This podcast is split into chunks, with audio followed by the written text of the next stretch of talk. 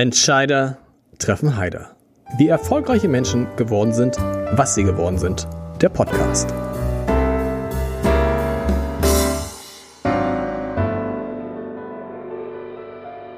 Herzlich willkommen. Mein Name ist Lars Heider und bevor es losgeht, richtig, möchte ich mich bedanken. Zum einen bei inzwischen 50.000 Abonnenten dieses kleinen Podcasts und zum anderen bei unserem heutigen Präsentator der Privatbank Donner und Reuschel. Vielen Dank. So. Und jetzt, jetzt freue ich mich besonders. Ich freue mich eigentlich immer auf meine Gäste, aber ich freue mich am allermeisten, wenn ich feststelle in der Vorbereitung, dass ich mit meinen Gästen etwas gemeinsam habe. Aber so viele Überschneidungen wie heute hatte ich, glaube ich, noch nie mit einem Gast und ausgerechnet bei diesem Gast. Ich hätte es nicht für möglich gehalten und wahrscheinlich wird ihn das selbst auch etwas überraschen. Ich freue mich ah, auf den Präsidenten der Polizei der Freien und Hansestadt Hamburg auf Ralf Martin Meyer. Lieber Herr Meyer, wir sind uns in Teilen erschreckend ähnlich. War Ihnen das klar? Nein, Herr Heider. Äh, erstmal auch von meiner Seite schön hier zu sein und danke für die freundliche Einführung. Äh, ich bin jetzt ehrlicherweise ein bisschen verstört und äh, überrascht. Sie müssen, also HSV kann ich mir noch vorstellen, aber, Ach, das, das, das wir noch gar nicht dazu gezählt. Sie sind auch HSV-Fan, natürlich. Ja, leider, ja, äh, im Moment ja. leider. Ne? Also, aber naja, man hm. lernt ja auch vieles fürs Leben. Dadurch. Aber an dem Tag, an dem dieser Podcast aufgezeichnet ist, hat der HSV den besten Zweitligastart mhm. hingelegt und da dieser Podcast im Vergleich zu anderen Podcasts sehr, sehr zeitnah ausgestrahlt werden wird, besteht die Hoffnung, dass der HSV vielleicht immer noch Tabellenführer ist. Aber diese Ähnlichkeit ähm, meinte ich gar nicht. Wo soll ich denn anfangen bei den Ähnlichkeiten? Ich würde anfangen bei Old Shatterhand. Old Shatterhand war für mich in meiner Jugend, ich wollte Old Shatterhand, ich wollte glaube ich eigentlich in Willigkeit Lex Barker sein. Ich habe Old Shatterhand angehimmelt. Bis heute ist er meine Lieblingsfigur bei Winnetou und ich habe gelernt, auch Sie sind von Old Shatterhand fasziniert. Warum?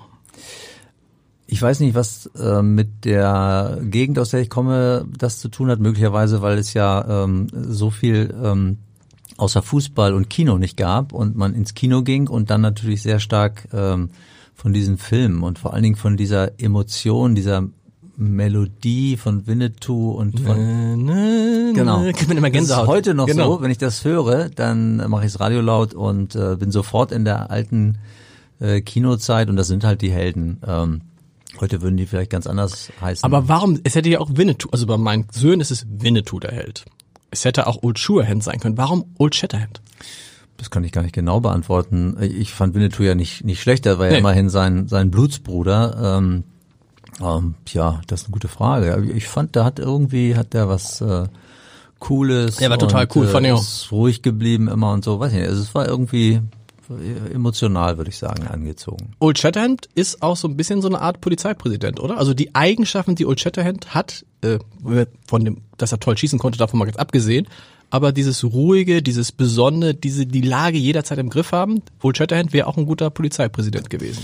Ich vermute ja. Ähm, er hat ja in Verordnung gesorgt äh, und äh, hat auch immer irgendwie versucht, so Gerechtigkeit war wichtig und äh, ähm, ja, Überblick bewahren, nicht, nicht aus der Ruhe bringen lassen. Da sind sicherlich ein paar Attribute dabei.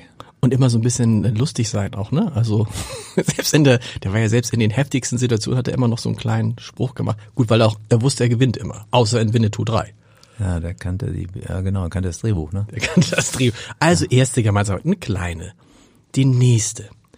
Ihr Vorgänger, darf man das so sagen, hat sie sanft abgeschoben, als sie damals. Also sie sind auf jeden Fall bei ihrem, bei ihrem Weg, haben sie viele tolle Stationen gehabt und eine war dann kurz bevor sie Polizeipräsident wurden, die Polizeiakademie und die war zumindest damals nicht dafür bekannt, dass man da nochmal richtig nochmal durchstartete. Und das ist unsere Gemeinsamkeit, denn auch mein Vorgänger, mein Vorvorgänger, muss man sagen, Namen tun nicht zur Sache, hat mich damals abgeschoben vom Hamburger Abendblatt zu den Elmshorner Nachrichten. Im Nachhinein hat er mir äh, gestanden, was hat er gesagt?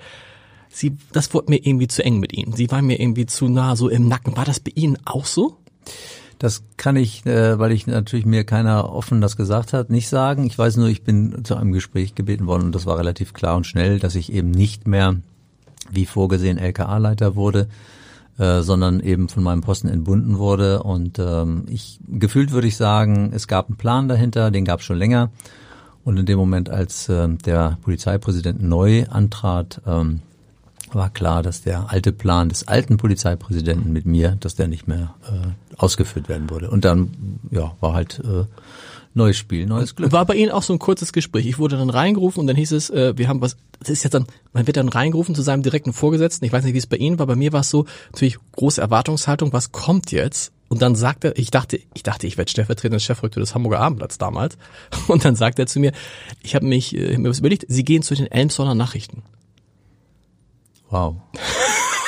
Also jetzt müssen wir natürlich nichts gegen Elmshorn, ne? Nee. Also muss man wirklich sagen. Ganz wichtig, genau. Ähm, aber das ist schon. Nee, bei mir hat das, ich glaube, zwei, drei Minuten gedauert. Das war Genau. eigentlich nur eine kurze, kurze Information und dann, also ich hatte noch nicht mal die Elmshorner Nachrichten. Es hieß nur, rufen Sie nicht uns an, wir rufen Sie an und ähm, wir finden was, äh, wir machen uns Gedanken. Und dann kam Polizeiakademie, aber muss man sagen, das war damals jetzt nicht, so, also Sie wollten Leiter des LKA werden. Des Ja. Landeskriminalamtes, für die die LKA nicht kennen. Genau. Ja, das hatte ich ja schnell abgehakt, Ja. aber, aber das andere war ein Projekt und das war etwas, was äh, schon ziemlich lange lag, vier Monate und dringend angegangen werden musste, weil es eben eine Neuorganisation geben sollte, für die man noch niemanden hatte, der sie durchführen musste. Okay. Also insofern war das dann schon auch eine Herausforderung. Bis dahin hatte ich mich auch wieder geschüttelt, ähm, waren nur wenige Tage. Und dann war schon, das war schon auch interessant, das zu machen. Ähm, aber es war auch, hatte auch ein Risiko. Also hätte auch schiefgehen können. Sind Sie dann auch so wie ich rausgegangen und haben so nach dem ersten Schütt, also einmal geschüttelt und ein paar Tage gedauert und dann gesagt, so jetzt zeige ich es euch, jetzt erst recht. Nee, also ich muss ehrlich sagen, ich hab, ich glaube, das, äh, weiß nicht, stehe auf Männchen, ob das auch was ist, was wir gemeinsam haben. Jetzt, Hm, Nee, äh, ja, äh, nee, leider, da sind Sie besser als ich, ja. Also ich habe in meinem Leben leider viele Nackenschläge bekommen bis dahin und hatte schon dieses diesen Mechanismus resilienter Personen und zu sagen, ja okay, gut, äh, was dann? Was ist das nächste? Also das geht bei mir innerhalb von ähm, Minuten, ein, zwei Stunden, dann dann äh, gucke ich nach vorne und dann äh, ja, packe ich an. Und aber trotzdem haben es dann ja geschafft. Ich kann nur sagen, im Nachhinein bin ich dem meinem Vorvorgänger da sehr dankbar, weil ich habe in Emshorn meine Frau kennengelernt. Ich hatte in Emshorn eine schöne Zeit. Ich ziehe jetzt irgendwann nach Emshorn. Also ich, ich liebe Emshorn, kann man sagen. Also das insofern stellt man manchmal fest, ähm, was solche Entscheidungen dann auch für Vorteile haben können. Wie war das denn dann bei Ihnen? Sie waren dann an der Polizeiakademie und was passierte dann? Na, erstmal war das Projekt. Haben dann einen guten Job gemacht, das kommt ja auch noch hinzu. Genau, Projekt ist äh, zeitgerecht fertig geworden. Wir haben also die vier Monate Verlust aufgeholt, hatten ziemlich schwierige emotionale äh, Seiten, weil bei einer Neuorganisation man viele Widerstände hat. Das hat aber alles irgendwie funktioniert. Und dann war ich erstmal Akademieleiter für ein knappes Jahr, bis Michael Neumann mich irgendwann anrief und gesagt hat, ähm, muss mit Ihnen mal reden. Ähm, ja, worum geht's denn? Ja, Bildung natürlich. Worum sonst und so. Und dann äh, ja, Gelogen. wurde ich genau, wusste ich zu dem Zeitpunkt nicht, bin ich bei ihm, saß bei ihm und dann kam er ziemlich schnell um, unumwunden darauf äh, zu sagen, äh, wie es denn wäre, ob ich äh, Polizeipräsident, ob ich mir das vorstellen könnte. Er hätte äh, hätte diesen diesen Wunsch oder würde ich damit beauftragen wollen. Und da kommt jetzt die erste, der erste Unterschied. Ich hatte so einen Anruf auch, dann aus diesem, aus dieser, äh, nicht ganz aus dieser Emshorne-Sache raus und äh, bin dann damals zu Matthias Döpfner gekommen und er hat gar nicht gefragt, ob ich das machen möchte, Chefredakteur des Abendblatts, sondern hat die erste Frage, wann fangen Sie an? Und für mich war klar, dass ich das machen würde. Für Sie war es offensichtlich nicht sofort klar, dass Sie das Angebot, Polizeipräsident äh, werden zu können, annehmen. Genau, ich habe erstmal gesagt Bedenkzeit und äh, habe dann sogar abgesagt, habe dann sogar gesagt, ich okay. kann es mir nicht äh, vorstellen. Warum nicht?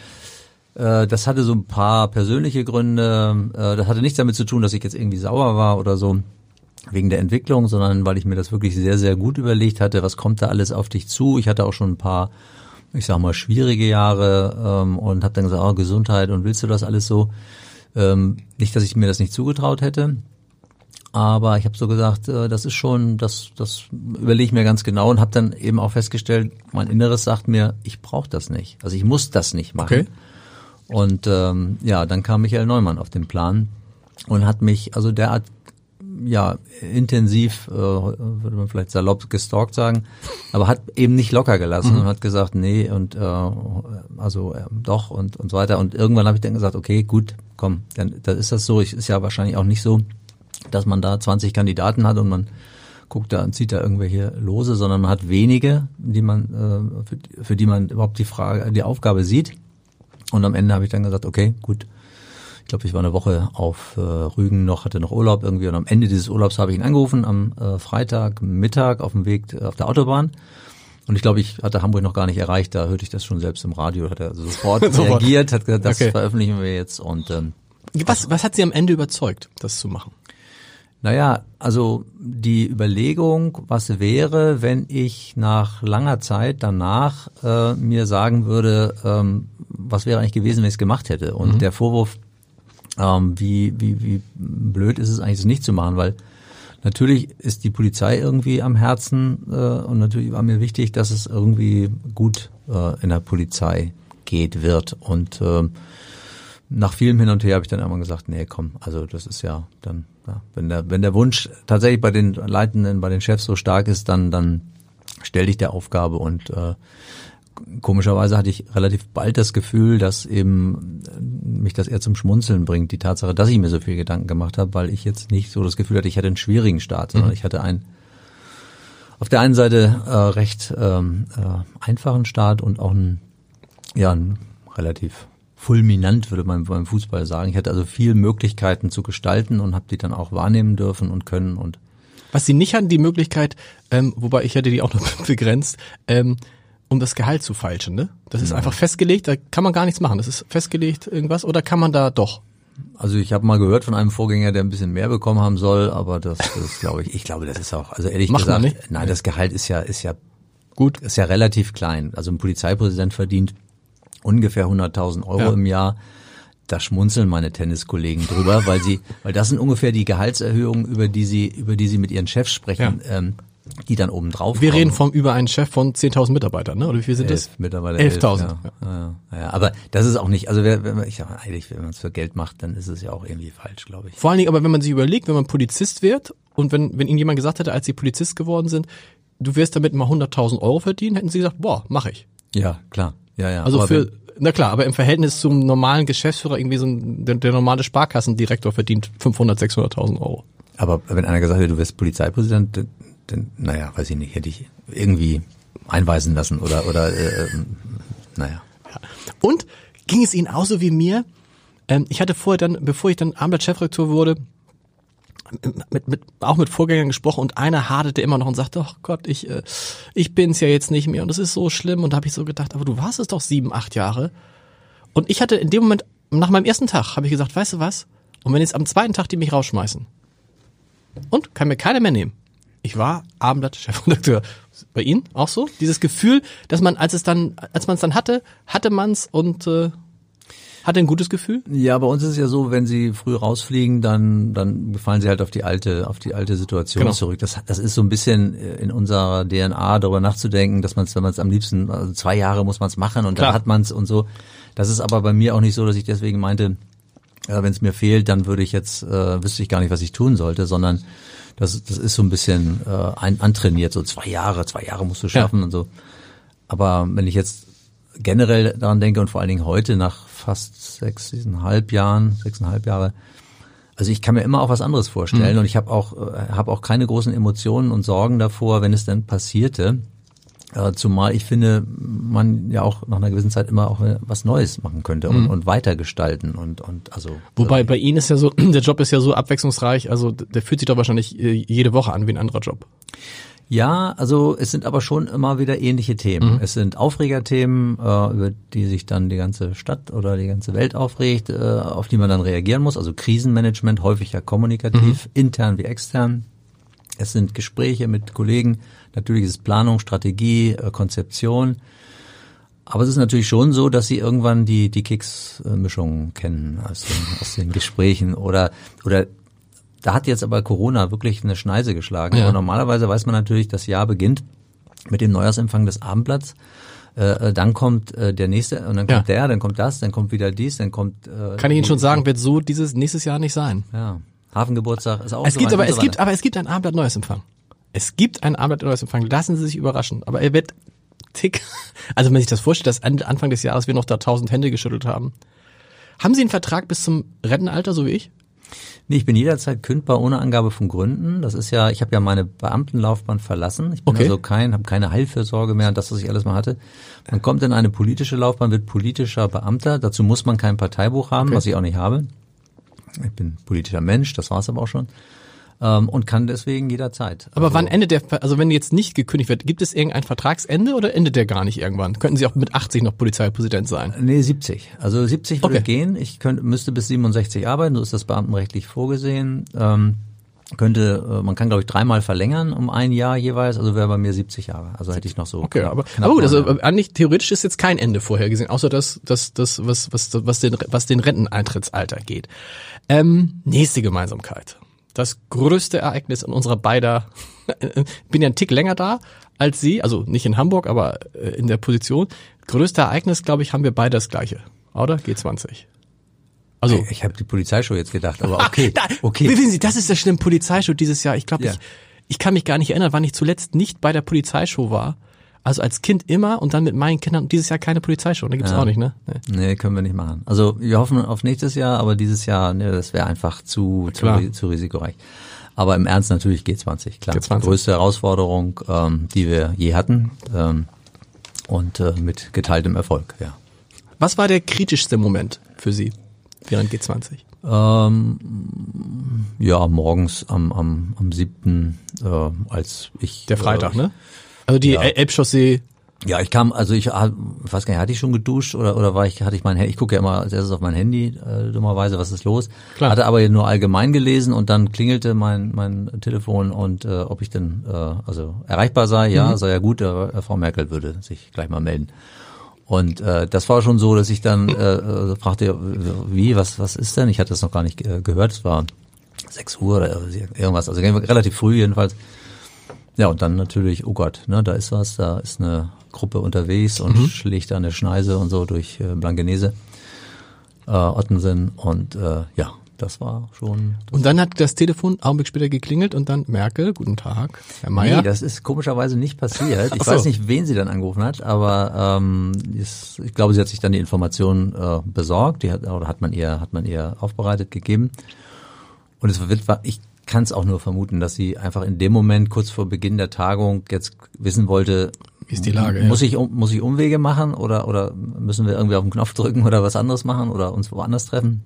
Wie ist die Lage? Und als man ihr dann gesagt hat, nee, ja, das ist da, das ist auch schlimm und und und wir schicken da Polizeikräfte äh, hin und so weiter, aber die Tagung steht, äh, war das dann auch gut, glaube ich. Ähm, also konnte man dann eher in den Messehallen auch starten. Aber da haben wir wieder eine Gemeinsamkeit. Auch für mich war das der kritischste Tag so in der Berichterstattung, weil ich war ja wie viele andere Journalisten eingeladen zum Konzert, Sie wahrscheinlich auch, in der Elbphilharmonie. Ja. Und ähm, dann haben die Kollegen gesagt, da musst du hingehen, das ist doch für dich eine einmalige Chance, mit äh, Emmanuel Macron da zu sitzen, Donald Trump und so. Und ich habe mich dann entschieden, nee, das kann ich jetzt auf keinen Fall machen. Auf der einen Seite brennt die Stadt, wer weiß, was da jetzt alles noch passiert. Und ich sitze da in der Elbphilharmonie, Sie haben wahrscheinlich genossen, Sie waren natürlich auch nicht in der Elbphilharmonie. Ähm, das war so ein Moment, aber wo ich immer so, so ein Hin und Her und im Nachhinein bin ich halt so unglaublich froh, äh, dass ich nicht in der Elbphilharmonie saß, weil äh, das waren, die entscheidenden Sachen sind halt woanders passiert.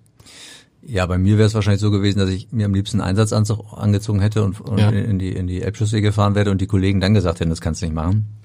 Ähm, so äh, umgekehrt, die, der Gedanke war bei mir sofort weg. Also da hinzugehen war Ja. für mich, äh, war für mich. Waren Sie abends im Schanzenviertel dann? Oder Äh, waren Sie in der Einsatz, wer ist Einsatzleitzentrale oder wie hieß es damals, ja? Unterschiedlich. Ja. Also wir haben teilweise sind wir durch die Stadt gefahren, teilweise waren wir bei bei Medien, haben Interviews gegeben und äh, die äh, Kernzeit, als es dann, als sich dann dieser Verlauf ergab, Schanze, das äh, eskaliert da. Und ja, wir äh, bis hin zur Frage, wir brauchen jetzt äh, Spezialeinsatzkräfte, ohne zu wissen, wie lange das dauern würde. Äh, die Zeit haben wir mit Olaf Scholz äh, an die Grote ähm, im ja, im Prinzip in meinem Büro verbracht, beziehungsweise wir hatten eben einen Bildschirm, auf dem man alles sehen konnte. Und haben uns da quasi, ja, Köpfe heiß geredet, beziehungsweise auch immer wieder mal nachgefragt, wie und, und Druck gemacht, wie das denn so ist. Ähm, aber haben das quasi gemeinsam dann äh, ziemlich ungeduldig, äh, ja. Kann man, erlebt. kann man, darf man dann in so, einer, in so einer Situation aus dem Büro eingreifen als Polizeipräsident? Ja, also man eingreifen nicht, man stellt Fragen, man man man äh, hat Informationsbedarf. Äh, natürlich, wie lange dauert das? Wo, wie, wieso sind die noch nicht da? Ähm, aber nicht so, dass man jetzt dem Polizeichef, Führer, der Einsatzführer ist, jetzt den Eindruck gibt, man will da übernehmen, weil dann würde der in der Tat äh, erstens verunsichert, zweitens würde er irgendwann fragen, ob, ihm, ob man das selber machen will. Genau. Nein, das ist, muss so sein, dass es über die Stäbe, über das Umfeld gefragt wird und manchmal dann natürlich auch direkt mal telefoniert wird, ähm, dass man das, aber mein Eindruck war sofort, dass der noch ungeduldiger war als, als wir selber. Und dass wir im Prinzip es nicht erstens nicht geahnt hatten, dass es so lange dauert und mhm. dann in dieser Schleife gefangen waren. Also in dieser Stufe, jetzt haben wir uns entschieden, die Kollegen haben remonstriert, ob das jetzt richtig war oder mhm. nicht der Begriff, aber haben eben Sorge gehabt um ihr Leben. Das waren ja Kollegen aus allen Bundesländern Klar. und deswegen hatten wir diese Sondereinsatz. Aus Österreich, äh, ne? Die genau, ja und die eigenen auch. Okay, ja. Die mussten aber erst irgendwie vom Dach und so weiter. Und, genau. und wenn man das, wenn man am Anfang wissen würde, das dauert eine Stunde 40 oder so, dann würde man natürlich sagen, nee, kommt gar nicht in Frage. Ja. Nur das weiß man ja nicht. Man kommt ja dann, jede Minute kommt einem wie eine Ewigkeit vor und dann geht es immer weiter, immer weiter und man ist im Prinzip immer wieder in der, in der Hoffnung und ja, und, und, und hakt und drückt äh, auf die Zeit, aber ja, man erfährt erst wirklich dann, wenn, wenn sie da sind, okay, so lange hat es jetzt gedauert und das war einfach viel zu lange. Ich bin in der Nacht damals dann so gegen drei, vier tatsächlich ins Bett gegangen und habe dann geschlafen bis morgens um sieben. Haben Sie geschlafen in der Nacht? Nee, also ich habe, ähm, ich weiß gar nicht, wann wir zu Bett gegangen sind. Es muss auch eh, also auch wirklich am am Morgen ge mhm. gewesen sein und ähm, also wenn ich dann am Morgen ins Bett sein sollte, hat es mit Sicherheit eine Stunde oder zwei mhm. Schlaf gegeben. Das war's dann aber. Äh, dann ging's weiter, weil die Lage hat ja damit längst noch nicht aufgehört. Was war da so, war da so im Kopf, oh Mist, was passiert hier gerade? überstehst du das? Übersteht das der Innensenator? Übersteht das der Bürgermeister? Was ging, worüber haben Sie da so nachgedacht? Oder gab es dafür gar keinen Raum, weil erstmal die Lage in den Griff gekriegt ja, werden musste? Gut, das ist eine gute Frage. Die, die habe ich mir noch gar nicht so gestellt. Ich würde sagen, nein, sonst würde, sonst hätte ich darauf sofort eine Antwort. Ja. Ich habe da, glaube ich, in keiner, keiner Sekunde irgendwie Sorge gehabt, dass da was passiert, sondern im Gegenteil, ich habe mich unheimlich drüber geärgert. Mhm weil natürlich ähm, ich es mir nicht habe vorstellen können, dass uns das in, in Blankenese passiert. Klar. Man darf nicht vergessen, wir haben alle Verfassungsschutzbehörden, ähm, die äh, beteiligt sind, hier gehabt.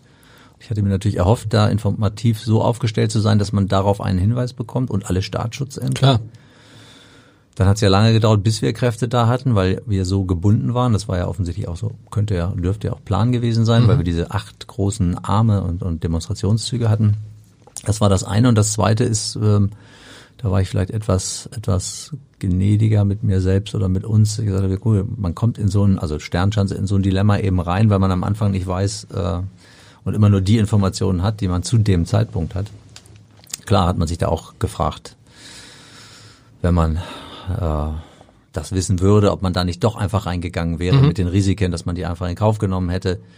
Aber wenn dann auf irgendeinen Kopf eines Unbeteiligten etwas gefallen wäre von einem Dach und dieser Unbeteiligte daran gestorben wäre, dann würden, würde ich genauso jetzt erklären mhm. müssen und der äh, gute Olaf Scholz genauso, warum er das nach Hamburg geholt hat und ob er das dann, äh, hat das in Kauf genommen oder was auch immer.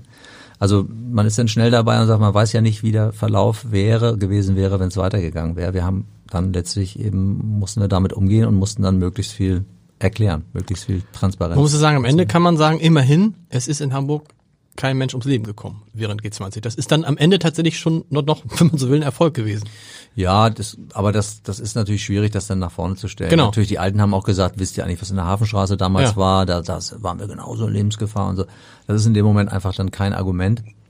Äh, für uns war dann eigentlich ähm, nur der, der, die Tatsache, dass jetzt die Tagung, also dass da jetzt nicht irgendwie irgendeinem Präsidenten äh, jemand an, ans, ans Revers gegangen ist oder den verletzt hat oder überhaupt, dass die Tagung in Mitleidenschaft gezogen wurde, dass diese Konzepte wie diese Betonstrecke, über die, äh, durch die ja auch viele Hamburger und Hamburger dann leiden mhm. mussten im Verkehr, weil sie stecken geblieben waren, dass das äh, funktioniert hatte und dass die Tagung äh, so durchgeführt wurde, abgesehen davon, dass jetzt Frau Trump vielleicht nicht äh, überall einkaufen konnte oder so, aber dass, dass, dass das klappen konnte und das hat dafür hat uns ja dann auch im Prinzip, die haben die Bundesbehörden ja auch dann Danke gesagt und gesagt, okay, das, ihr habt, mit dem Rest müsst ihr jetzt. Donald sagen. Trump hat sich bedankt. Good job, ja, Hamburg. Ja, ja, stimmt. Da kann man doch, da hat kann mir man, sogar geschrieben, hat echt? mir sogar, ja, ja, ja, ja. Also ich vermute da einige, äh, amerikanische Kollegen dahinter, ah, schön. Äh, mit denen ich äh, jahrelang zu tun hatte, die dann gesagt haben, hier schreib mal auf. Schreib mal. So, wie heißt der? Und so, oder auch einen Bindestrich in den Namen gepackt, der da nicht hingehört und so. Also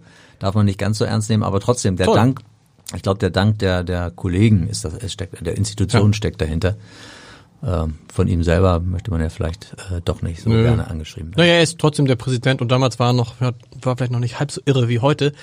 Gab es zwischen Ihnen, wenn Sie da saßen mit Andi Grote, Olaf Scholz und Ihnen, gab es da manchmal auch so äh, Gespräche darüber, wie reagieren wir jetzt darauf? Muss jetzt einer von uns dafür die Konsequenzen ziehen? Haben Sie das selber für sich mal überlegt? Muss ich jetzt zurücktreten? Nein, ähm, also da gab es überhaupt kein, kein Hin und Her, Mhm. kein, kein Oh Gott und Sorge oder so, gar nicht. Es ging immer nur um die Lösung, um die, um die Fragen und was können wir tun und was ist das nächste und also es hat sich eigentlich alles nur mit dem Fall beschäftigt. Mhm. Das kann ich sagen. Ich hätte auch selber auch, wie gesagt, keine, keine Gedanken äh, daran geschwendet, verschwendet. Natürlich war es klar, dass es auch sein könnte. Mhm. Aber da bin ich ehrlicherweise so aufgestellt, erzogen, dass ich sage, das ist selbstverständlich. Okay. Das ist ja genauso Genau. bei großen Dingen, Genau. die in der Polizei, in der, in der Polizei im Kleinen passieren, wenn das irgendwie eine kollektive Verantwortung erfordert des Chefs, der da drüber sitzt, dann bin ich nicht derjenige, der sagt, oh, kann ich mich da irgendwie rauslavieren, sondern dann bin ich das Gegenteil von Patex und sage, ja, ich muss die Verantwortung Das ist, das, das ist das Berufsrisiko sozusagen, Genau. ne? dass man am Ende Verantwortung hat für etwas, für das man im Zweifel gar nichts kann. Das ist in den 100.000 ist das drin. Also, Ist mit drin. Ja. Haben Sie in, der, in dieser Phase, Sie haben es in dem Fragebogen, den ich immer allen vorher zuschicke, so, ne- so gut geschrieben, haben Sie in der Phase angefangen, Stress ernst zu nehmen? Ähm, nee, vorher schon. Vorher schon? Vorher schon, Weil offensichtlich gab es eine Phase, wo Sie Stress gar nicht gemerkt haben. Ja, das stimmt. Ja, ja, das stimmt. Cool. Ja, witzigerweise, da war ich Pressesprecher. Das ist tatsächlich so. Natürlich, das ist ein lockerer Job. Ja, genau. genau. Also ich das so, das ist wirklich, äh, die Zeit ist wirklich interessant. Das sind ja äh, 2004 bis 2010 gewesen. Lange Zeit. Und äh, da dann so, ich sag mal, so unter Stress zu sein, dass man tatsächlich auch so beim beim Sprechen, bei Vorträgen diesen Stress gefühlt hat, der ja immer Ach so, Sie haben den Stress besonders Ja. gespürt Ja, ja, als Presse. Ich dachte, das sei, das sei die, die entspannte Phase gewesen. Nee, nee, nein, nein, nein, der sucht sich, der Stress sucht sich dann genau den Weg, wo es am meisten wehtut. Okay. Und das ist dann äh, tatsächlich die, die, die Sprache gewesen. Und äh, da muss man dann echt, äh, muss man findig sein, damit äh, umgehen. Aber es geht ja im Prinzip darum, äh, dann davon runterzukommen, Entspannungsmethoden äh, zu finden. Und äh, das ist äh, war eine Herausforderung. Ja, aber mittlerweile ist das so, dass man dadurch so resilient wird, ähm, dass einem das, äh, dass man das kennt und damit, äh, wenn es dann nochmal auftreten würde, ähm, locker umgehen kann. Anders geht es vielleicht auch gar nicht. Wir, wir, können, wir können ja gleich mal über diese Zeit als Pressesprecher sprechen.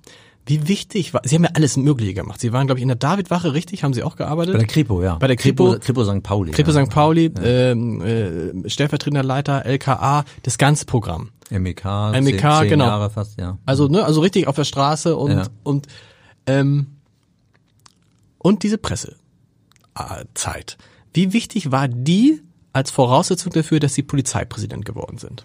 Ich glaube für die für die Macher nicht. Ähm, ich glaube auch nicht, dass ich der Erste war, den man den man gefragt hat übrigens als Präsident. Also da bin ich glaube ich ganz realistisch. Aber für mich, weil man in dieser Vita, die ich hatte, ähm, durch Medienarbeit, durch äh, opera, viele operative Leitungsaufgaben, durch Stabsarbeit, durch Projektarbeit, ähm, unheimlich viel Nähe auch zur Behörde, zur Leitung, zur Politik. Und ähm, das alles sozusagen so ein, so ein Instrumentenkasten war, der einem den Job dann wirklich leicht macht. Das heißt, man weiß so vieles, was einem dann hilft, jedenfalls grundsätzlich hilft. Wie muss ich, was muss ich, wie, wie mache ich ein Interview, wie bereite ich mich vor und, und wie gehe ich da. Also das, glaube ich, das war äh, schon ein, Paket, was ich als positives, äh, einen positiven Rucksack bei mir hatte.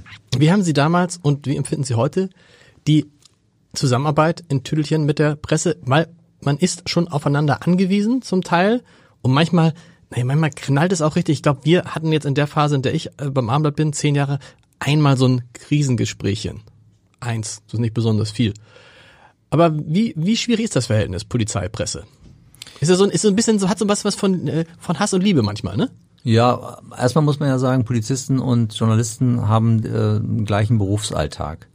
Unheimlich viel Kaffee, 724 auf der auf der äh, Hut sein, da sein, Informationen äh, sammeln, verarbeiten und dann hat man ja häufig mit denselben Themen zu tun. Genau. Und da muss man auch mal noch überprüfen, was stimmt, was stimmt nicht. Genau. Wer sagt, wer sagt die Wahrheit, wer sagt die Unwahrheit? Ja, und man recherchiert tatsächlich Recherchiert, genau. äh, zur gleichen Zeit. Ich kann mich an eine Schießerei im Dulsberg erinnern, wo die Journalisten immer einen Tück, Tuck vor uns an der Türklinke des nächsten Zeugen waren Okay. und ähm, äh, wir uns dann also beeilen mussten, um dann wirklich irgendwann mal vor die Lage zu kommen.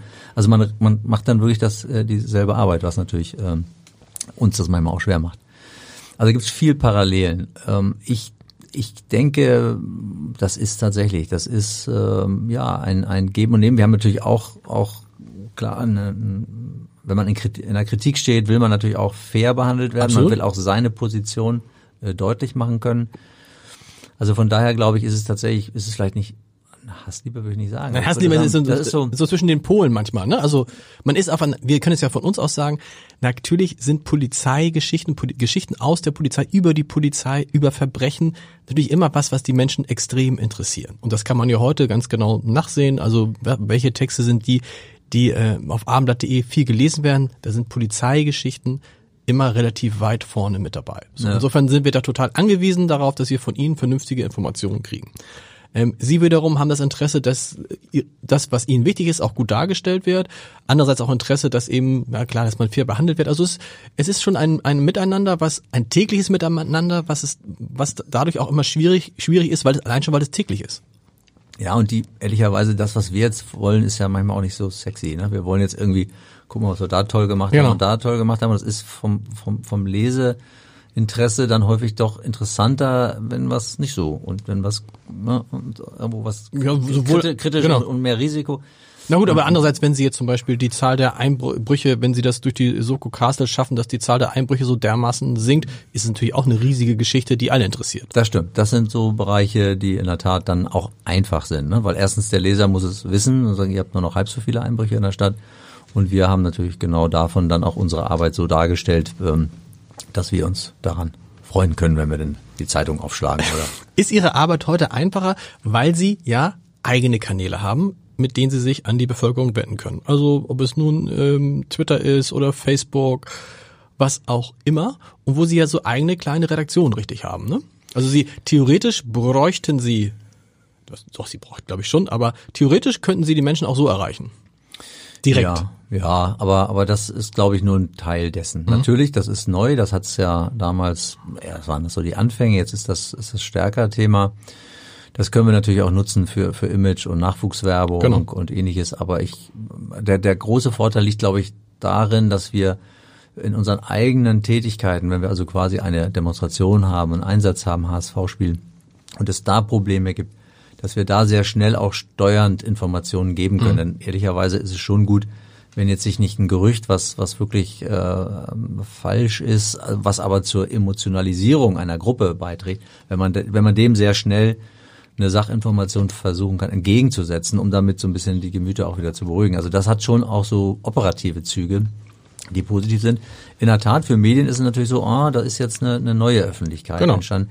Ich glaube aber, dass äh, trotzdem der Leser schon auch ein bisschen guckt, vielleicht nicht jeder, aber drauf guckt, woher kommt es. Also genau. schon ein bisschen auch den, den Überbringer der Botschaft mit bewertet. Sie haben ja die Journalisten verfolgen die lange. Haben Sie das Gefühl, da hat sich was geändert? Ich erinnere meine Anfangszeit beim Abendblatt. Also da rede ich jetzt nicht als Chefredakteur, sondern als äh, Redakteur.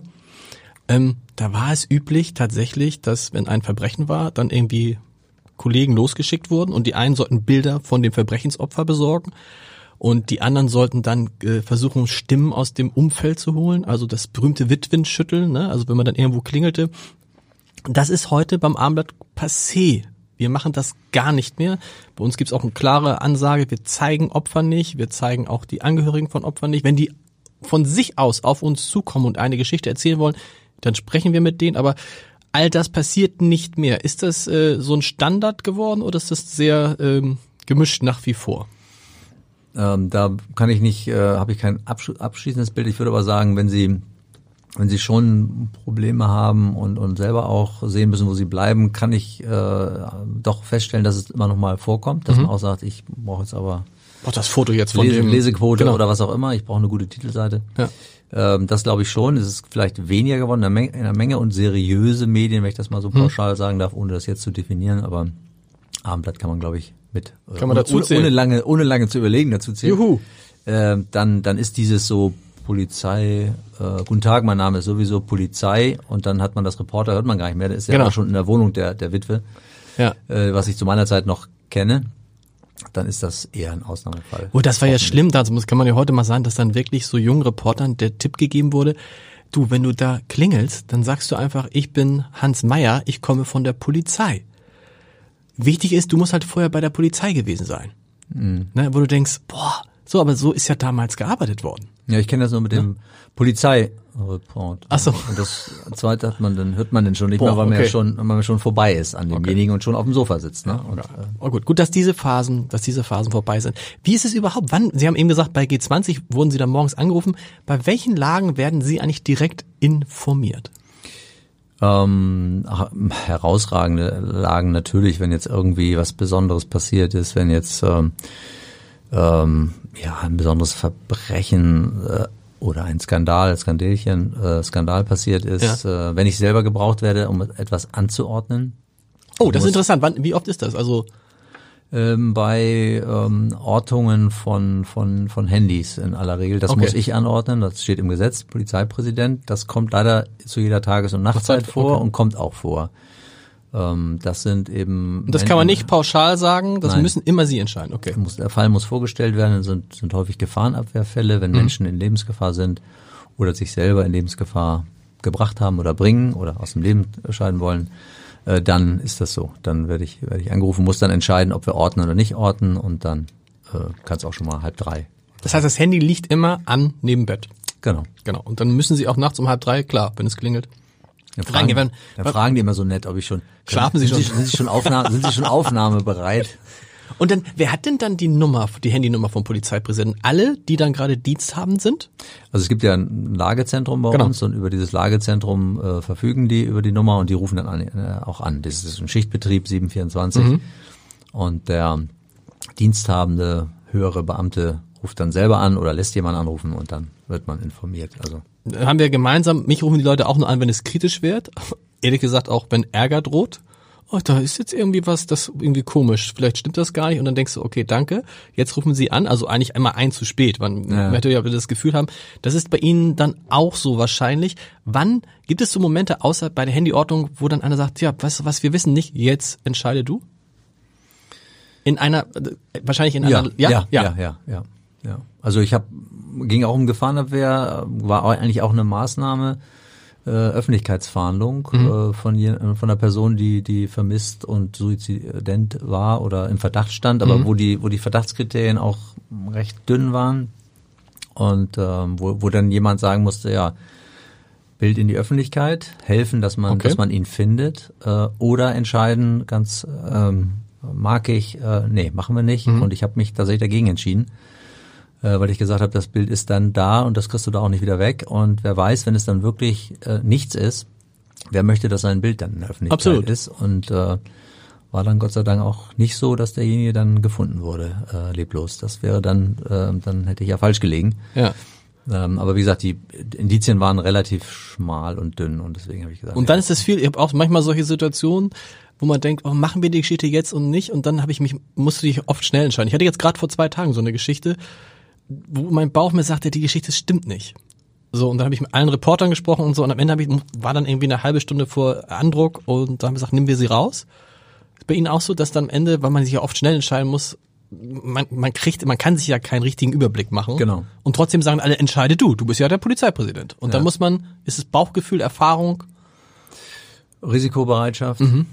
Also das sind, also ich muss jetzt an Datenschutz und, und Datensicherheit denken, wo man sagt, ja, das müsste jetzt aber eigentlich alles abgesichert sein und mhm. dass mal alles große, große äh, Maßnahmen getroffen werden und Firmen bestellt werden und, und trotzdem läuft das System erstmal weiter und jetzt ist die Frage, wird man gehackt in der Zeit oder nicht? Welches Risiko ist man bereit einzugehen? Und dann ist man häufiger ähm, so in der Entscheidung, dass man sagt, wir kümmern uns drum, wir beauftragen das, aber wir fangen jetzt nicht an, irgendwelche Dinge abzuschalten, mhm. sondern wir müssen jetzt sehen, dass wir zum Schutz der Menschen äh, das äh, ähm, System, sage ich mal, auch funktionsfähig halten. dass die Auswirkungen werden viel zu groß. Und damit gibt man ja ein Stück weit, nimmt man ja ein Stück weit Risiko auf sich. Klar. Ähm, und, und das muss man, finde ich, alles muss man aushalten. Mit der Zeit wird es aber nicht mehr ganz so schlimm, weil man die Erfahrung gemacht hat, die meisten Entscheidungen gehen gut aus.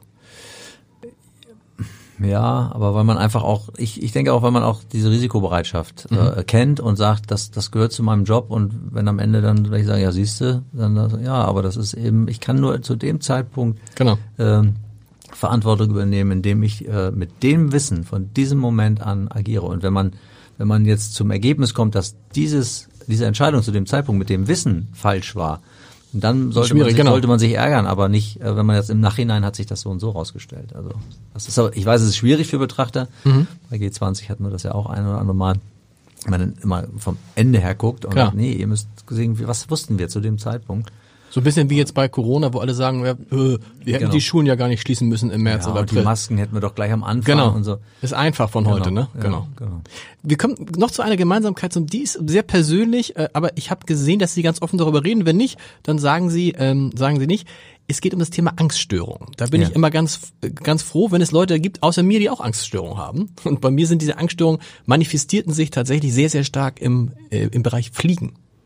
Also ich, hab, ich bin bis zu meinem 28. Lebensjahr nicht geflogen. Und dann hat irgendwann eine Freundin gesagt, flieg mal. Und das hab dann irgendwie, boah, das war irre.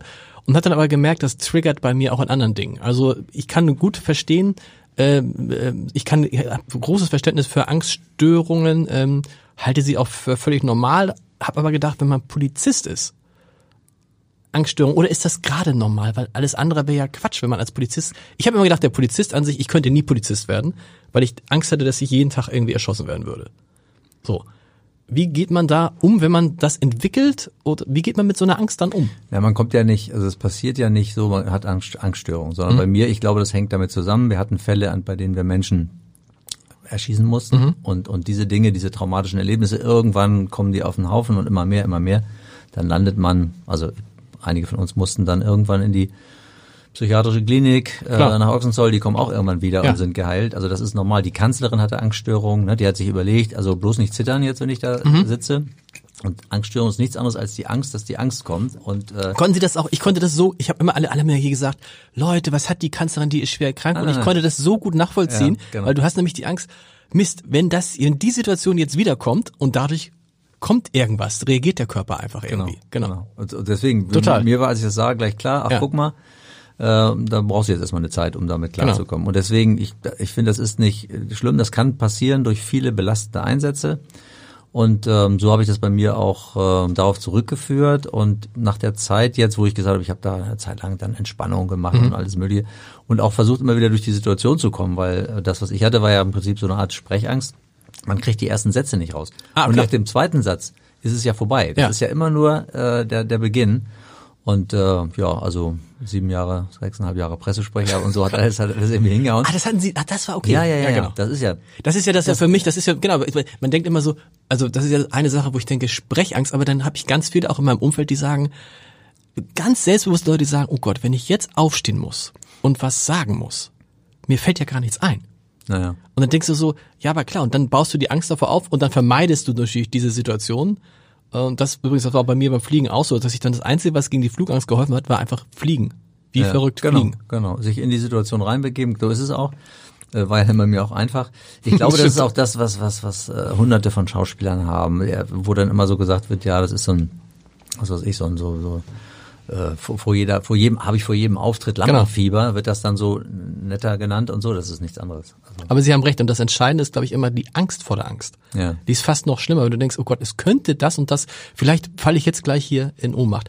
Es heißt immer, Angst ist ein schlechter Ratgeber. Gilt das für Polizisten grundsätzlich auch? Also diese klassische Angst, die jeder hat. Klar, wenn einer mit einer Waffe vor einem steht, hat man Angst. Äh, Das hat mit mit einer Angststörung nichts zu tun. Nein, ich finde nicht, weil Angst, wenn man das mal runterbricht und sagt, ähm, auf Vorsicht, auf, auf Genau. Gefahren, Gefahrensensorik, äh, dann ist es ein guter Ratgeber, aber nicht in der Form, dass ich jetzt völlig ängstlich bin. Mhm. Ähm, auch wenn das am Anfang mal passiert. Ich erinnere mich an meinen ersten MEK-Einsatz, äh, da mussten wir irgendwo im Bereich Eidelstädter Platz in ein in ein Geschäft hinein, wo ein bewaffneter Täter noch drin sein äh, äh, sollte. Und das Geschäft bestand aus diesen runden Kleiderständern, auf dem sich jeweils so Jacken und ähnliches be äh, befanden. Die waren so voll, dass man nichts sehen konnte, außer diese Jacken. Und innen drin ist ja dann ein Hohlraum, in dem also ein Täter sitzen kann. Und dann ist es schön, wenn man bewaffnet ist, wenn man weiß, dass der da drin sitzt und auf einen schießen könnte, denkt man sich, wie soll ich das denn jetzt erkennen? Also Ja. ich, ich muss da jetzt rein und muss da jetzt durch. Und äh, dann hat man solche Gedanken auch und sagt, das kann jetzt auch gleich zu Ende sein. Und am Ende ist er dann nicht da gewesen und man hat alles durchsucht und alles gut gegangen. Aber ähm, ja, das ist ein Stück weit äh, ähm, Vorsicht, mach, vorsichtig machend. Äh, und das, dafür ist es wieder ein guter Ratgeber, würde ich sagen. Wie wichtig ist es für Ihre Glaubwürdigkeit als Polizeipräsident, dass Sie eben all den Leuten sagen können, pass mal auf, all das, was ihr da macht, das kenne ich nicht nur vom Hören sagen, das habe ich alles schon mal selbst gemacht. Ja, das ist, man bekommt das auch so als Rückmeldung, mhm. dass das schon eine, äh, hilft. Also hat eine akzeptanzfördernde äh, Wirkung und man selber merkt das auch, wenn man sich an Diskussionen beteiligt, dass man jetzt nicht fragen muss, was ist das jetzt, genau. sondern man weiß, wovon die Kollegen reden. Man redet mit, man kann dann auch besser mitreden. Aber eins darf man nicht machen, äh, glauben, dass man alles weiß, was äh, so wie es jetzt heute ist, noch genauso ist und dass man es da eigentlich im Prinzip auch kann und, und so weiter. Also muss dann schon sich so ein bisschen äh, daran erinnern, dass man lange raus ist und vielleicht sich Dinge auch geändert haben und ähm, die Erfahrung oder die Spezialkenntnisse, die ein Kollege hat, doch nochmal über das hinausgehen. Also man sollte es nicht äh, übertreiben mit dem äh, Ich kenne mich aus. Vor allen Dingen dieser alte Satz, also wir haben das früher so und so gemacht. Ja, genau. Da muss man spätestens, wenn man den Satz einmal ausspricht, ja. ähm, man müsste nicht Polizist sein, um Polizeipräsident zu werden, oder? Genau. Also es, äh, es gab, Gab's ja auch es gab Fälle. Juristen, genau, genau. es gab äh, alles mögliche. Also Hamburg hat sich jetzt wieder zu dem Weg äh, zurück ähm, entschlossen zu sagen, es ist doch besser, wenn es ein Praktiker ist, aber es hat ganz andere ähm, Professionen oder Menschen gegeben mit, mit Vorberufen. Genau. Ich habe mich natürlich ein bisschen vorher in unserem Gespräch mal umgehört bei, bei Ihren Kollegen und bei denen, mit denen Sie eng zu tun haben. Und ich fand, alle haben eigentlich das ungefähr dasselbe gesagt. Ähm, so darf ich es verkürzen, er lässt den Präsidenten niemals raushängen. Ja, das stimmt. Ich äh, äh, musste mir sogar beim ersten, beim ersten Betreten einer großen Halle mit Kollegen wurde äh, derjenige, der mich begleitet hat, ist vorgegangen und hat dann gesagt, mhm. so, so, ich weiß gar nicht genau, wie das gesagt, aber der Polizeipräsident kommt jetzt oder der mhm. Polizei, Achtung, der Polizeipräsident. Ja. Und da war es kurz so, dass ich mich umdrehen wollte und okay. wollte gucken, wer jetzt hinter mir kommt. Und dann, ah, das bist du ja, Moment. Das waren aber die ersten Tage. Das ist so ein bisschen diese Gewöhnung. Aber das macht vielleicht auch die das eigene Gefühl äh, deutlich, dass man sich dafür erstens nichts kaufen kann und zweitens auch nicht sollte, sondern man sollte. Aber mit der, aber mit der Zeit muss man da nicht trotzdem, also Sie, Angela Merkel könnte gleich anrufen und sie haben zu tun immer mit dem Bürgermeister, mit Senatoren, mit wichtigen Leuten. Sie haben Donald Trump und alles erlebt. Wie bewahrt man sich dann dieses, ich bin eigentlich einer von 11.000? Keine Ahnung. Also da steckt so drin. Ist Erziehung, ist es? Ich weiß es nicht. Ja. Ich weiß nur, dass es so ist und äh, manches entzaubert ja auch, wenn man dann mit, also jetzt, jetzt, wenn ich jetzt sage, wenn man mit Angela Merkel mal zusammen ist. Aber das entzaubert ja also. Das ist ein ganz normaler Mensch. Natürlich. Die ist, die ist, äh, klar, die ist klug, aber ich kann mich erinnern, als wir den, den G20 dort vorgestellt haben und so im Bundeskanzleramt bei ihr. Also eine sehr nahbare Person. Also kann man sich wirklich. Äh, Fanden Sie? Weil wissen Sie warum? Weil Sie Polizist sind und nicht Journalist. Oh ja. Das, das ist ein, kann, kann ich sagen, da mit der Nahbarkeit.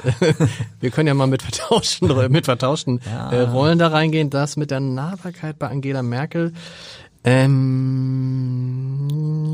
ja. Wollen wir noch ein bisschen darüber sprechen? Ganz kurz vielleicht, weil ja alle wollen ja immer, also meine Söhne wollen natürlich Polizisten werden. Ja. Wobei, Achtung, der Kleine sagt, nein, nein, nein, nicht Polizist. Feuerwehrmann. Nein, nein, SEK. Ja, okay. Hm. Und zwar sagt er, weil der Polizist ist ja gar nicht so gut geschützt, wenn die Verbrecher Waffen haben und der SEK-Mann ist total gut geschützt. Also das jetzt steht jetzt schon fest, er wird SEK, er, er wird SEK. Finde ich eine schöne Formulierung. Ich werde SEK. Das war bei Ihnen ja gar nicht so, ne? Also Sie wollten jetzt nicht, äh, Sie hätten sogar auch das unter, das habe ich richtig mitgekriegt, dass Ihre Ihre Familie hat ein eigenes Unternehmen Stimmt das? Oder Ihr Vater war Fuhrunternehmer, hat er, ja, Sie ja, hätten auch, ja. die hätten auch da was machen können. Ja, gut, aber ich wusste gar nicht, was ich machen wollte. Also ich hatte zu dem Zeitpunkt Abitur, genau wie meine Söhne mhm. heute, hatte ich noch nicht klare Vorstellungen. Also Polizei war eben, ja, erstmal bloß nicht zum Bund, dann gehen wir zur Polizei und dann gucken wir mal. Das und, ist ja, wie, wie passt das denn zusammen? Das ist noch, auch eine Gemeinsamkeit. Ich wollte auch nicht zum Bund, ich habe dann Zivildienst gemacht. Aber die, hm, also wenn man ich, ich weiß nicht, ich, es, es kam so, dass Freunde hatten eben so Polizei im Blick und ähm, ich weiß noch, ein anderer hatte wollte Agrareng studieren, da hatte ich auch überlegt, ach ja, ich komme ja vom Land, ne, Agraringenieur. Mhm. Das völliger Quatsch, ich glaube nicht, das wäre nicht mein. Also heute könnte ich mir vielleicht wieder überlegen, das eine oder andere noch selbst anzubauen bei der Ernährungssituation, aber das wäre damals nicht der richtige Job gewesen. Ich glaube, es ist einfach Orientierungssuche. Und dann kam ich in die Polizei und habe relativ schnell gemerkt, ja, das ist irgendwie. Aber eigentlich nur, weil sie nicht zum Bund wollten. Das war der, das genau. war der Anlass. Okay. Ja. Wie ist es eigentlich heute? Abitur? Wie viel, wie viel Prozent der Polizistinnen und Polizisten haben Abitur? Ich glaube 80. Also, also das oh, ist unheimlich wow. viel. Ja, na, wir haben ja das ist ja ein gesellschaftlicher Trend. Die Eltern ja. wollen ja, dass ihre Kinder Abitur Klar. machen. Und deswegen habe ich ja immer gesagt, man müsste eigentlich auch äh, äh Facility Manager studieren können und und und dann wäre es auch Stimmt. gut. Dann finden wir auch im Handwerk wieder äh, Nachwuchs weil natürlich ans Abitur sich das Studium anschließt. Also Als Wunsch. Aber wir reden ja dann davon, dass die, die, äh, die, die machen ja nicht alle, die Studierenden nicht alle begleiten, sondern das sind auch Leute, die eine ganz normale Ausbildung machen und dann Polizist werden, ne? Ohne, ohne Genau. Sonderausbildung. Ja, das ist die, also man kann äh, Direkteinstieg machen, dann wird man Bachelor, aber man kann auch sagen, ich mache erstmal die Ausbildung, die Lehre, dann ähm, ist man in dem mittleren Dienst, kann später aber dann auch noch jederzeit aufsteigen. Also kann dann noch das Studium nachholen oder man äh, wird, so- wird dann in diese Kommissarslaufbahn später mal übergeleitet. Das Aber dauert, das dann, das dauert dann sehr lang. 80 Prozent haben Abitur. Ja, ist also jetzt ein Daumenwert, Ja. aber, aber schon ein großer Anteil. Und Andrang ist immer noch groß, also das Interesse, Polizist zu werden, ist immer noch groß. Ja, also mh, ich, ich denke, der Beruf ist noch, obwohl wir jetzt ja gerade so ein bisschen in so eine, in so eine Diskussion kommen, ne, dass dann auch mal schon die Freundin der Frau sagt, ja, mein Sohn will jetzt auch zur Polizei, Mhm. ich mir nie denken können, nicht? Also jetzt will er auch, aber sag mal, irgendwie haben die ja im Moment nicht so einen Lauf, nicht, oder? Und äh, na, die, da merkt man diese diese Debatte über über, über Rassismus, Rassismus, und okay, so weiter, dass ja. die dann auch irgendwann ankommt in, Ja. in den Köpfen.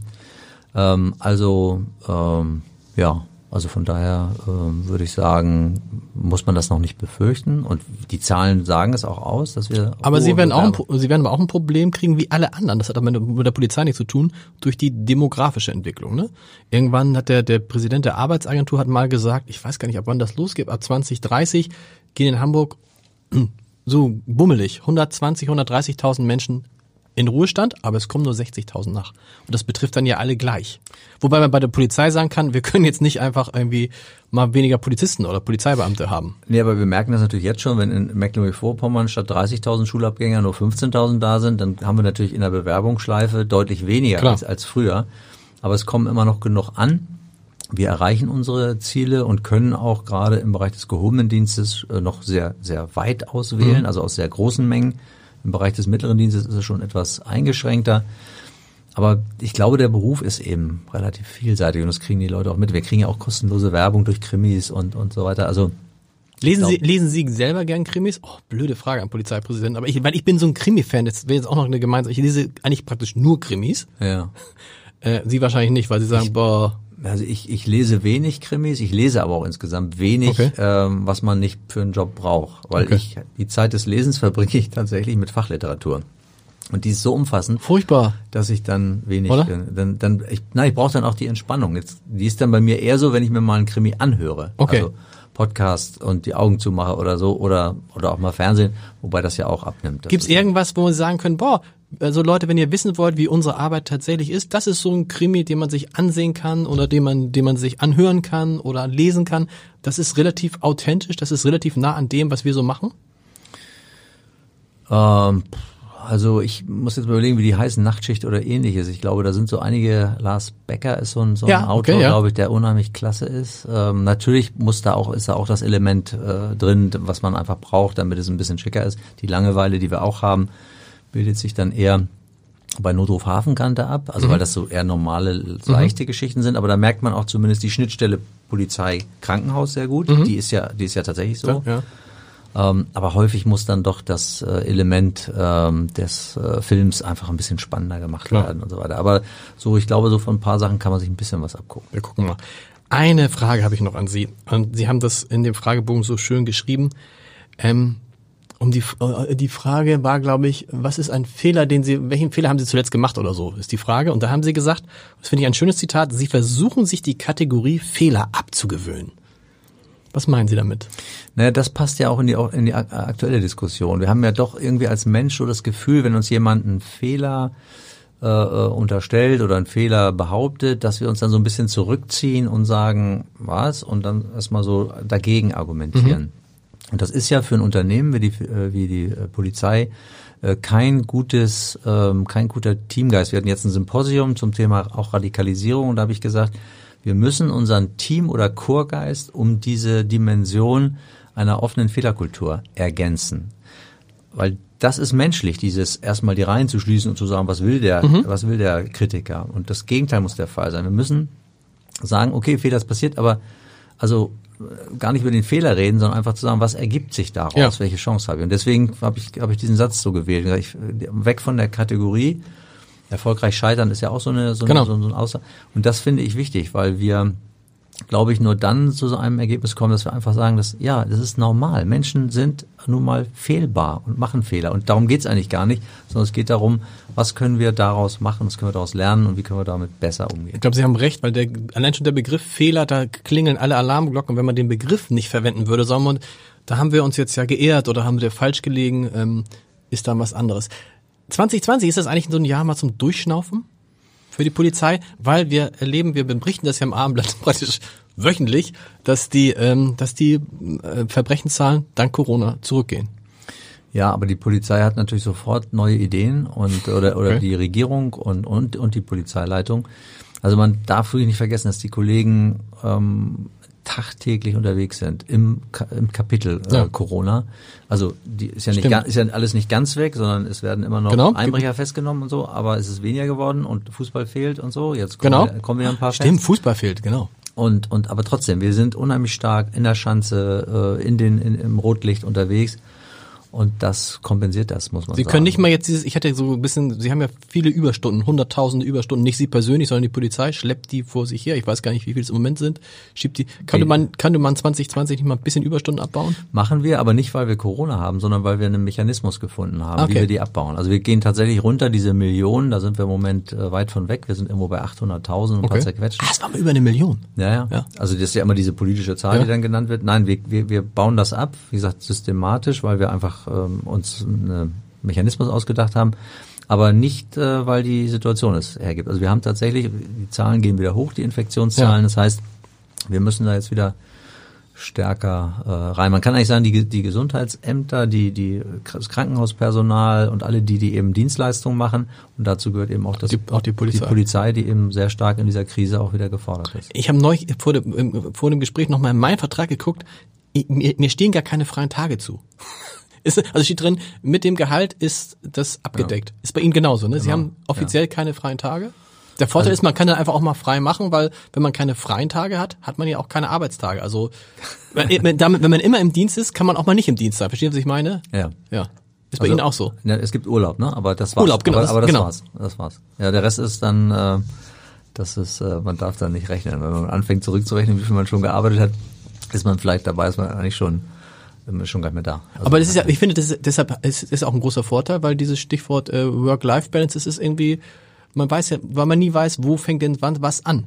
Also ist das jetzt, für mich ist das jetzt hier ja nicht nur theoretisch, sondern auch praktisch Arbeit, aber ich habe auch diese in dieser Stunde viel gelernt und äh, das genossen. Hätte es auch gemacht wahrscheinlich, wenn man mir jetzt dafür kein Geld zahlen würde. Ich weiß nicht, wie es bei Ihnen ist, aber aber man weiß ja immer nicht, wo fängt was, wo fängt was an und äh, macht es auch schwieriger, abends manchmal abzuschalten. Ja. Gerade bei Ihnen, weil Sie ja können ja jede Sekunde angerufen werden. Ich vermute mal, wie würde das mit dem Geld auch funktionieren, weil ich gar nicht weiß, wie viel Geld. Also das, hab, das macht alles meine Frau. Also ja. das krieg, krieg ich gar nicht mehr. Also deswegen wird das wahrscheinlich auch äh, irgendwie äh, funktionieren. Ich finde es nur ein bisschen schade, ist es tatsächlich äh, um die Menschen, die um einen rum sind, weil ja. da muss man ab und zu mal dann hin und äh, sich überlegen, wie man denen dann Danke sagt. Und vor allen Dingen, ähm, ich habe es jetzt gemerkt, im, wie das Leben auch anders sein kann, weil wir ja im Homeoffice waren. Das fällt für Sie ja aus. Oder haben Sie auch während der Corona-Zeit im Homeoffice arbeiten können? Ich glaube, ich hatte zwei Tage Homeoffice, äh, und zwar, weil ich Reden schreiben musste okay. und ich gesagt habe, wenn ich das im Büro mache, diese ständigen Telefon und darf ich mal kurz und ich müsste mal kurz, funktioniert nicht. Ansonsten war ich im Büro. Sonst ist Polizei und Homeoffice schließt sich aus? Nein, wir haben die vulnerablen Gruppen bei uns äh, okay. äh, durchaus ins Homeoffice geschickt, eigentlich auch aus, aus Schutzgründen und ähm, haben gesagt, es ist sicherer. Am Anfang wussten wir auch nicht so richtig. Wir ja. haben ja auch Gott sei Dank kaum Erkrankte bei uns in hatten, eigenen Reihen. Hatten Sie nicht? Kaum? Nein, wir haben jetzt acht, sind bei 48, glaube ich, über die ganze Zeit. Oh, das und, ist wenig. Haben leider einen Todesfall, okay. äh, sehr bedauerlich, aber und natürlich auch ein, zwei schwere Erkrankungen ja. oder auch drei aber die es alle überlebt haben. Und also die Zahl, gemessen auf 11.000, ist wirklich ist nichts, sehr, sehr genau. gering. Und aber trotzdem, wir wollten am Anfang eben vorsichtig sein. Wir ja. haben Plexiglas eingebaut und solche Geschichten. Ähm, aber das war's. Und ähm, also begrenzt Homeoffice da, wo es möglich ist äh, und, und nötig ist. So, so haben wir, so eng haben wir das. Äh Gibt's da manchmal so, das, das habe ich neulich mit dem äh, Chef der, der Haspa, Harald Vogelsang, hier besprochen, der sagt, wir müssen natürlich aufpassen. Bei uns in der Haspa gibt es einen Teil der Leute, die können eigentlich immer Homeoffice machen und einen Teil der Leute, nämlich die in die Filiale arbeiten, die können das nie. Wir müssen halt aufpassen, dass da nicht irgendwie so Neid und Ungerechtigkeit entsteht. Es ist in der Polizei natürlich noch viel stärker, weil der normale Polizist, äh, der kann natürlich Homeoffice, ne, der Kripo-Beamte Homeoffice schwierig. In der Verwaltung geht das schon eher. Wie muss man darauf achten, dass man da den einen nicht, äh, bei dem anderen, bei dem einen nicht Begehrlichkeiten weckt oder sogar bei dem anderen Neid? Also habe ich bisher nicht äh, noch nicht wahrgenommen, weil Prä Präsenzstreife im Homeoffice wird nicht funktionieren. Aber ich, äh, wir haben ja Homeoffice eingeführt. Also wir mhm. haben ja, ich habe ja vor ein paar Jahren haben wir begonnen, mit unseren Personalräten zusammen das auszubauen. Jetzt hat Corona dem noch einen Schub gegeben, aber das sind natürlich kleine Teile unserer Belegschaft. Mhm. Bisher habe ich das noch nicht gehört. Wir versuchen im Moment, das so ein bisschen auch zu realisieren, was wir an Anträgen und Vor Vorstellungen haben. Aber wir wollen auch schrittweise gucken, das auszubauen. Am Ende muss man natürlich irgendwann auch mal sehen, brauchen wir denn noch so viele Büros? Ne? Das genau. gehört dann auch dazu, dass man einfach da flexibler wird. Ne? Da können Sie ja im schönen Alsterdorf Teile äh, untervermieten an Leute, die Wohnungen suchen. Das stimmt. Im Moment haben wir noch viel angemietet. Vielleicht können wir erstmal anfangen, was abzumieten. Das wäre dann auch schon. Wir gewinnt. gucken. Vielen Dank, hat großen Spaß gemacht. Danke, mir auch.